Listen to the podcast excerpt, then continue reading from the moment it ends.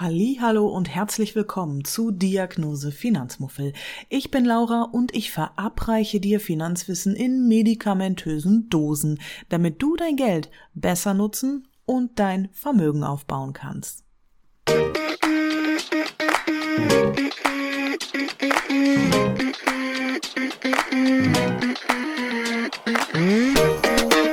Heute nehmen wir uns das Thema Aktien vor. Aktien sind kompliziert und viel zu riskant. Diese Meinung herrscht leider noch bei einem Großteil der Deutschen vor. Dabei sind Aktien alles andere als kompliziert und riskant zocken kann man an der Börse zwar, muss man aber nicht. Es geht auch anders. Um Aktien zu verstehen, nehmen wir uns in dieser Folge erstmal der Frage an, warum gibt es Aktien und wie kannst du von ihnen profitieren.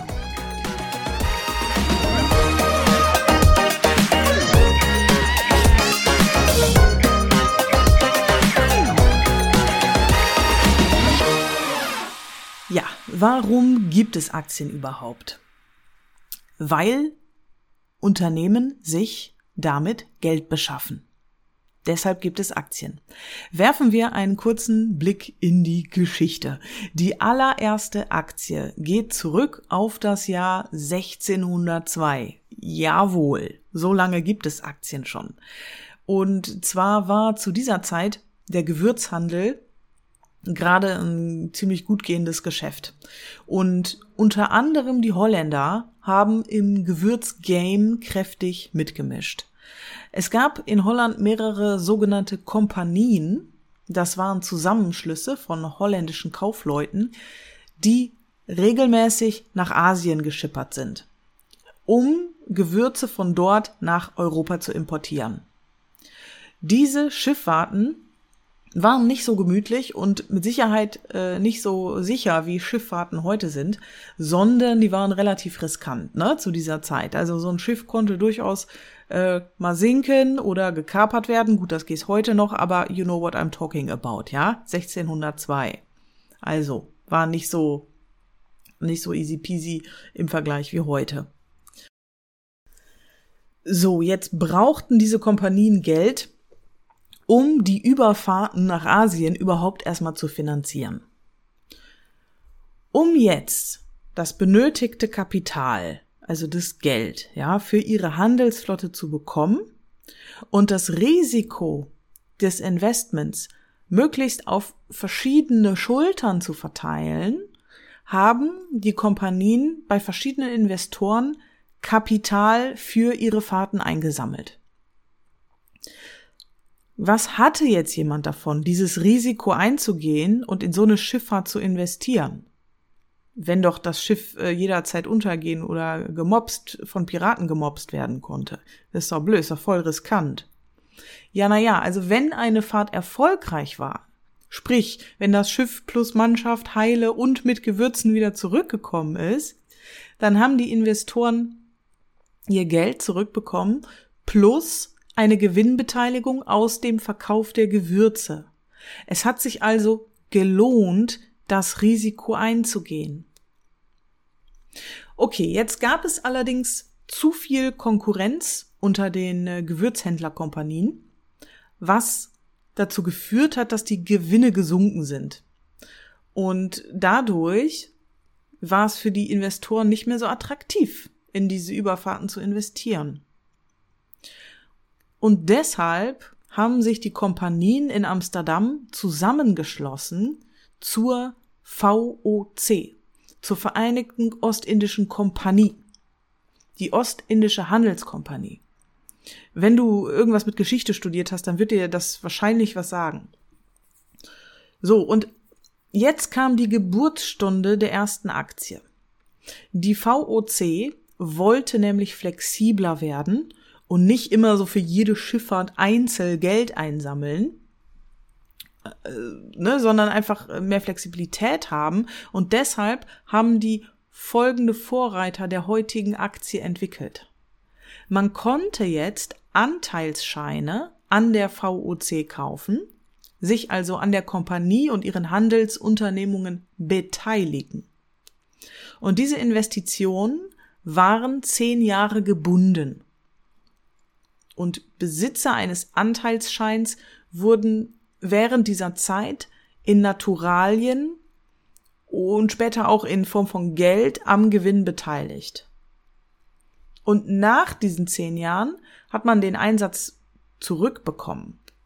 Wollte jetzt aber ne, ein Investor vor, vor den zehn Jahren, also vor Ablaufzeit dieser Investition, die Beteiligung nicht mehr haben, aufgeben, dann war es jetzt so, dass die VUC ihn nicht auszahlen musste, sondern man konnte den eigenen Anteil einfach weiterverkaufen. Diese Anteilsscheine der VOC waren also frei handelbar. Und das war revolutionär. Und das hieß, wenn der Gewürzhandel gerade gut lief, sind die Anteilsscheine im Wert gestiegen, weil es ja auch entsprechend gute Gewinnbeteiligungen gab. Also habe ich als Investorin natürlich auch am besten meinen Anteil verkauft, wenn es gerade gut lief, weil ich dann einen höheren Preis für meinen Anteilsschein bekommen konnte, als wenn es schlechter lief. Wenn es schlecht lief, dann ging die Gewinnbeteiligung und damit auch der Wert der Anteilsscheine eben runter. Und das waren quasi die ersten Aktien. Die VOC hat äh, jedenfalls sich mit diesem System der Anteilsscheine beziehungsweise Aktien einen Kapitalstock aufbauen können, mit dem sie wiederum ihre Handelsflotte aufbauen und Überfahrten nach Asien organisieren konnte. Es ging also darum, sich Kapital zu beschaffen. Und das ist auch heute noch der Zweck von Aktien. Unternehmen beschaffen sich Kapital, indem sie Aktien ausgeben, also Unternehmensanteile verkaufen. Ich muss mich noch einmal ganz kurz räuspern. so, ich glaube, jetzt haben wir. Gut. Kapitalbeschaffung durch Verkauf von Unternehmensanteilen. Und warum brauchen Unternehmen jetzt Geld? Das ist, das ist auch nicht immer allen so klar, deswegen reden wir drüber hier, ne? Unternehmen stehen in gegenseitigem Wettbewerb. Und damit ein Unternehmen konkurrenzfähig bleibt und überlebt, muss es innovativ sein, äh, expandieren, äh, gutes Personal einstellen, Forschung betreiben, ne? Und Marketing betreiben und so weiter. So. Und Unternehmen benötigen dafür immer mal wieder frisches Geld. Vor allem, wenn sie so größere Vorhaben äh, anstreben. Und eine Möglichkeit, sich Geld zu verschaffen, ist eben über den Verkauf von Unternehmensanteilen. Und damit beschaffen sich Unternehmen Eigenkapital. Nehmen wir mal ein leichtes Beispiel zur Veranschaulichung. Hm, stell dir vor, die Friseurin von nebenan würde dir anbieten, dass du bei ihr einsteigen kannst. Nennen wir sie Gisela. Du musst nichts machen, außer ihr einen Anteil von ihrem Friseurladen abzukaufen. Sie betreibt ihren Laden weiter und nutzt dein Geld dafür, einen weiteren Laden zu eröffnen. So, sie hat, sie expandiert. Sie brauchte Geld, wollte Geld haben, damit sie expandieren kann. Und du bist jetzt Anteilseignerin an Giselas Friseurladen, weil du hast einen Anteil gekauft. Das bedeutet jetzt dreierlei. Zum einen wirst du an den Gewinnen beteiligt, die Gisela erwirtschaftest. Du bekommst Gewinnausschüttungen, auch Dividenden genannt. Und das bekommst du, weil du ja de facto einen Teil des Unternehmens mit besitzt. Ist jetzt auch total irrelevant, wie groß dieser Teil ist, aber auch wenn der tiny, tiny, tiny, mini little ist, es ist ein kleiner Teil des Unternehmens, den du besitzt. Und daher steht dir auch eine entsprechend prozentuale Gewinnbeteiligung zu. So wie auch damals diesen Gewürzinvestoren Gewinnbeteiligungen zugestanden haben. Das ist im Endeffekt die Risikoprämie dafür, dass du das Investment tätigst. Du trägst ja auch das Risiko, ne? Und das ist ähm, der zweite Punkt. Du trägst eben auch das volle Risiko. Wenn Gisela den Laden an die Wand fährt, dann siehst du dein Geld halt nie wieder. Und das gilt es natürlich zu vermeiden. Indem du beispielsweise nicht nur in Giselas Laden investierst, sondern in ganz viele verschiedene Läden.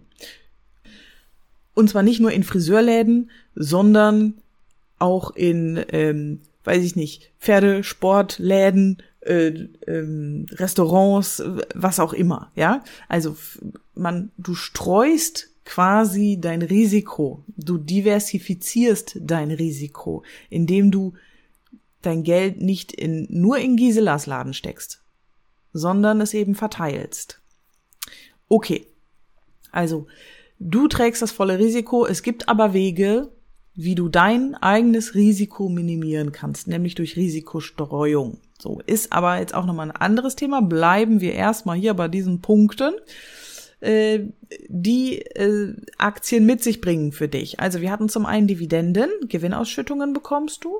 Zweitens, du trägst aber auch das volle Risiko. Und drittens, du hast jetzt aber auch ein Stimmrecht. Du besitzt ja Giselas Friseurladen. Boah, ich hätte dem Friseurladen jetzt noch irgendeinen so klassischen Friseurnamen geben sollen. Aber da bin ich jetzt zu unkreativ für, glaube ich. Nennen wir ihn Giselas Hair. Also Giselas Hair, da bist du jetzt Mitbesitzerin und deswegen bestimmst du auch als Miteigentümerin, wie zum Beispiel die strategische Ausrichtung sein soll oder wie viel von den Gewinnen überhaupt an die AnteilseignerInnen ausgeschüttet werden soll und wie viel in das Unternehmen reinvestiert werden soll und so weiter. Okay, so, das war jetzt so ein, so ein ganz easy peasy Beispiel, das dir schon zeigt, ja, okay, so kompliziert sind Aktien ja bitteschön nicht, ne? Und genau wie bei diesem Beispiel mit dem Friseurladen läuft es mit äh, tatsächlichen Unternehmensaktien, die du kaufen kannst. Dir gehört ein Teil des Unternehmens. Und daher wirst du jährlich zur Hauptversammlung eingeladen, wo du von deinem Stimmrecht Gebrauch machen kannst. Als Besitzerin von nur einer einzigen Aktie hat deine Stimme äh, verschwindend wenig Gewicht. Es gibt übrigens auch Aktienarten, bei denen du kein Stimmrecht hast. Äh, nichtsdestotrotz, äh, normalerweise hast du ein Stimmrecht und du bekommst auch die Gewinnausschüttungen. Plus, du kannst von steigenden Aktienkursen profitieren. Wenn die Unternehmensanteile, sprich Aktien, im Wert steigen, dann sind ja auch deine Anteile mehr wert. Und das sind Chancen von Aktien. Das sind Gewinnausschüttungen und steigende Aktienkurse. Aber kannst du jetzt als ganz normaler Mensch überhaupt von Aktien profitieren? Weil du bist ja schließlich nicht reich, ne? Ja, kannst du. Mittlerweile wird es dir super einfach gemacht, auch mit kleinen Beträgen in Aktien zu investieren. Es gibt Sparpläne, mit denen du echt schon äh, ab einem Euro pro Monat loslegen kannst und investieren kannst. Aber wir haben ja gesehen, es gibt Risiken. Wie machst du das also mit den Aktieninvestments, ohne dir die Finger zu verbrennen?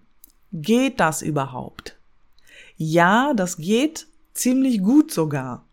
Und was du als allererstes mal brauchst, ist Wissen. Das ist fundamental. Eigne dir Finanzwissen an, so lange, bis du ausreichend informiert bist. Das ist der allerwichtigste Grundpfeiler, um an der Börse erfolgreich zu sein. Weil wenn du einfach so anfängst, ohne Plan, dann kann das auch ganz schnell schiefgehen.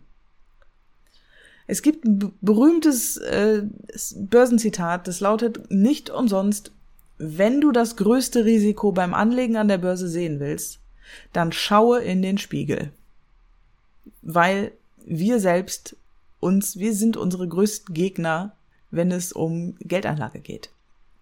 Warum? weil wir Mist bauen, wenn wir ohne Plan, ohne Strategie investieren und Entscheidungen treffen. Wenn wir aber wissen, was wir tun und uns ganz klare Regeln gesetzt haben, dann ist es eine ziemlich entspannte Sache. So. Bis hierhin war jetzt erstmal meines Erachtens genug Input. Wenn du der Meinung bist, die Folge hätte lecker sein können, sag mir gerne Bescheid.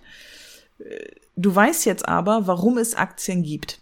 Nämlich, weil Unternehmen Kapital beschaffen wollen. Und du weißt, wie du von Aktien profitieren kannst, nämlich durch Dividenden und Kurssteigerungen.